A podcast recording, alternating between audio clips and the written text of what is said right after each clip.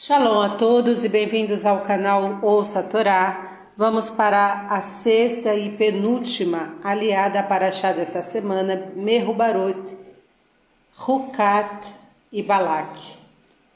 Ela inicia no capítulo 22, versículo 39 e vai até o capítulo 23, versículo 26. De Números. Vamos abrahar? Baruch atah Adonai Eloheinu melech haolam, asher barabanu mikol hamim venatan lanu toratu. Baruch atah Adonai noten hatorá. Amém.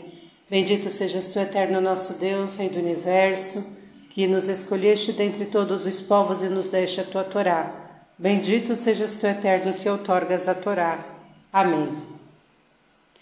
E foi Bilam com Balaque, e vieram a Kiriat Hutzot, e degolou Balaque gado e rebanho, e deles enviou a Bilam, e aos senhores que estavam com ele.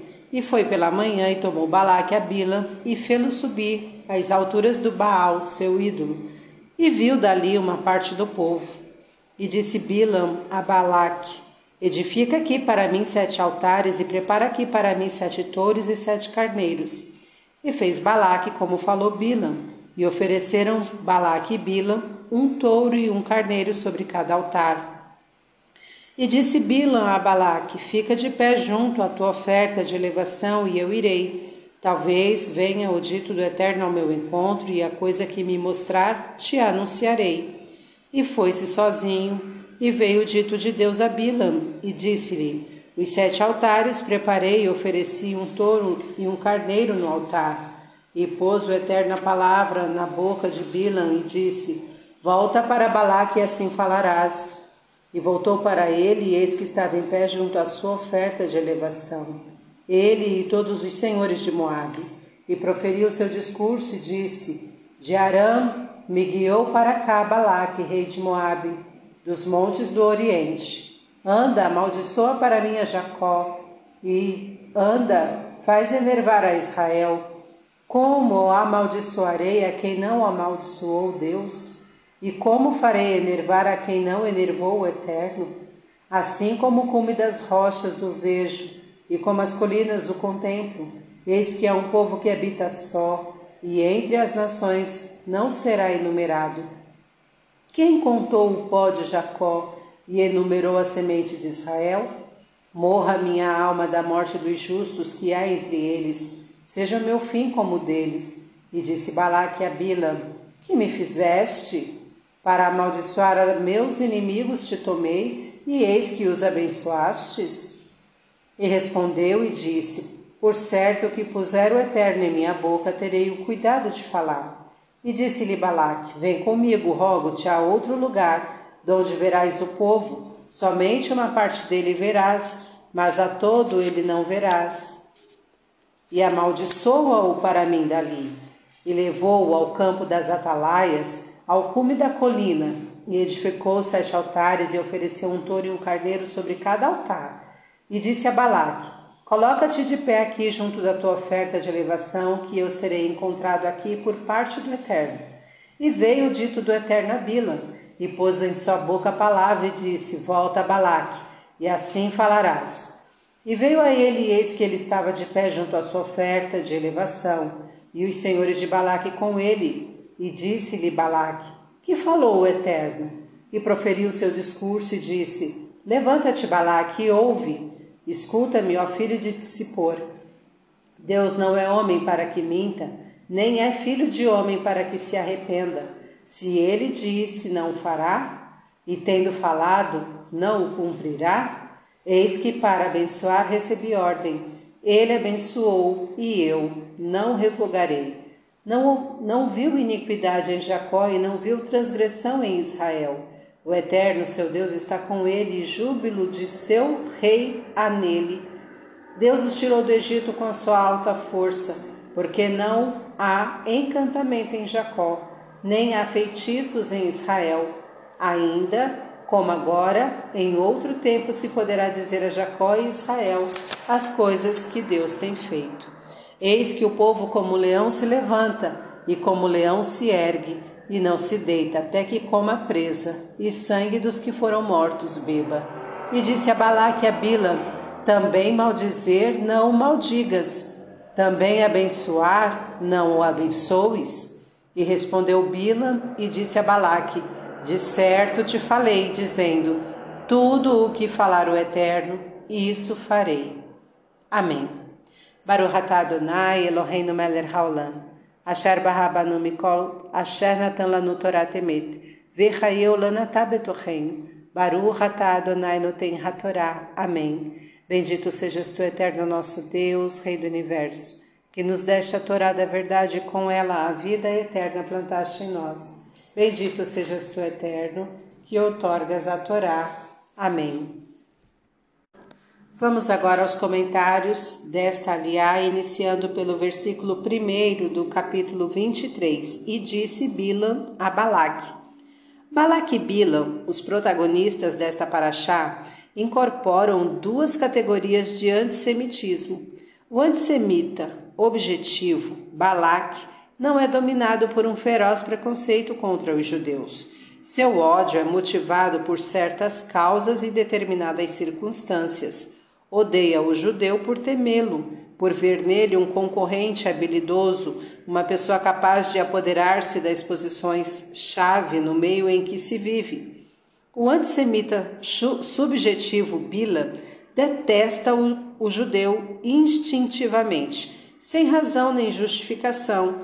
Este ódio brota de um preconceito, de uma opinião formada sem reflexão, que não calcula os fatos e não avalia as consequências. Para esse tipo de antissemita, basta o nome judeu para provocar uma obsessão, uma repulsa, uma aversão tão forte que muitas vezes se transfigura num ódio mordaz, num desejo sádico para destruir e queimar tudo que está ligado ao judeu ou ao judaísmo. Esta categoria de antissemitas é composta geralmente dos assim chamados intelectuais e sábios, ofuscados pela sua cultura chauvinista, que consideram como a mais alta e mais perfeita. Comentário do versículo 3: A coisa que me mostrar. Competia a Deus anunciar sua intenção por meio de símbolos que deveriam ser interpretados, conforme Zacarias 4 e Jeremias 1 a 13. Comentário do versículo 9. Como o cume das rochas e como as colinas. Nossos sábios interpretam as rochas de Israel são os nossos patriarcas, os antepassados deste maravilhoso povo, e as colinas são matriarcas, as mães, as avós e as esposas judias. Eis que é um povo que habita só, Bilam, além de profeta, era feiticeiro. Antigamente atribuía-se aos feiticeiros um grande poder. O feiticeiro se baseia na superstição, cujo objetivo é o obscurantismo, e o maior inimigo da superstição é a religião, que tem como fim a luz espiritual, que habita só. Esta é uma das peculiaridades do povo de Israel que sempre tem motivado o antissemitismo.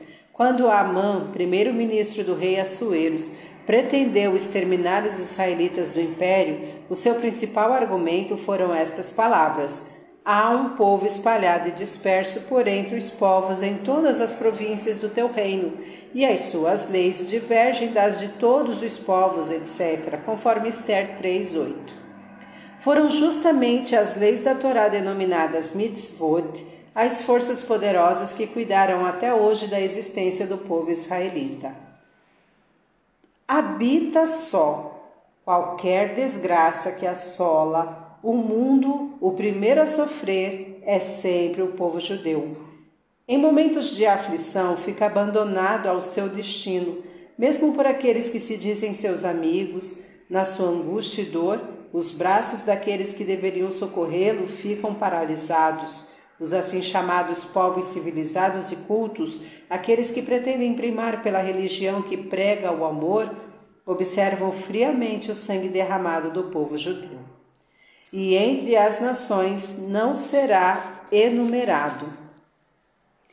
Toda a contribuição do povo de Israel e a contínua colaboração para o desenvolvimento cultural, científico e econômico para o bem dos povos de seu convívio não é devidamente avaliado, não lhe é atribuído.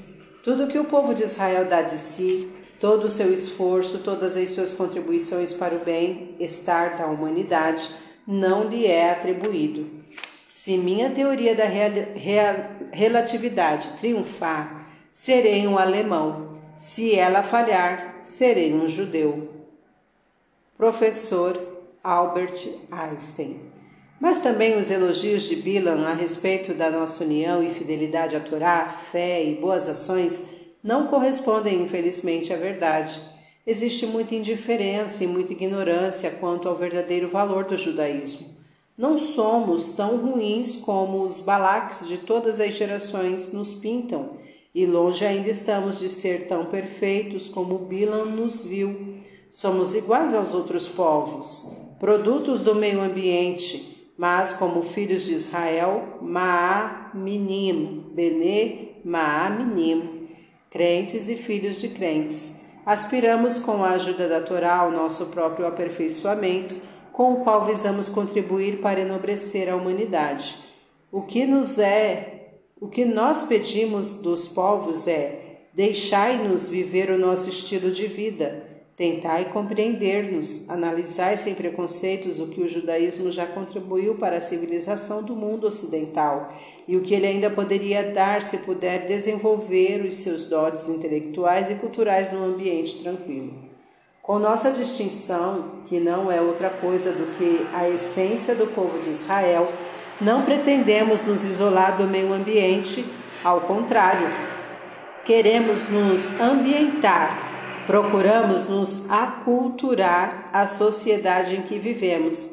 O que não queremos e nunca faremos é nos assimilar. Os processos sociológicos da, da adaptação e da assimilação são profundamente diferentes. A assimilação é um processo de interpretação e fusão de culturas, tradições, sentimentos, modos de vida, num tipo cultural comum, algo que o nosso instinto de conservação não nos permite fazer se não quisermos perder a herança espiritual de milênios, se não pretendermos nos desligar do que de mais caro e mais sagrado possuímos, o nosso ego nacional. Cap versículo 10. Quem contou o pó de Jacó? Os numerosos mandamentos que os israelitas têm em relação ao pó, a saber, leis de arado, as águas amargas misturadas com o pó, conforme números 5 e 17. A cinza da vaca vermelha, etc. A semente, isto é, a descendência de suas futuras gerações. Comentário do versículo 27. Outro lugar. Com a troca de lugar. Fim dos comentários. Tá gostando do conteúdo do canal? Então curta, comenta, compartilha. Se ainda não é inscrito, se inscreve, ativa o sininho e fique por dentro de todas as novidades. Shalom a todos!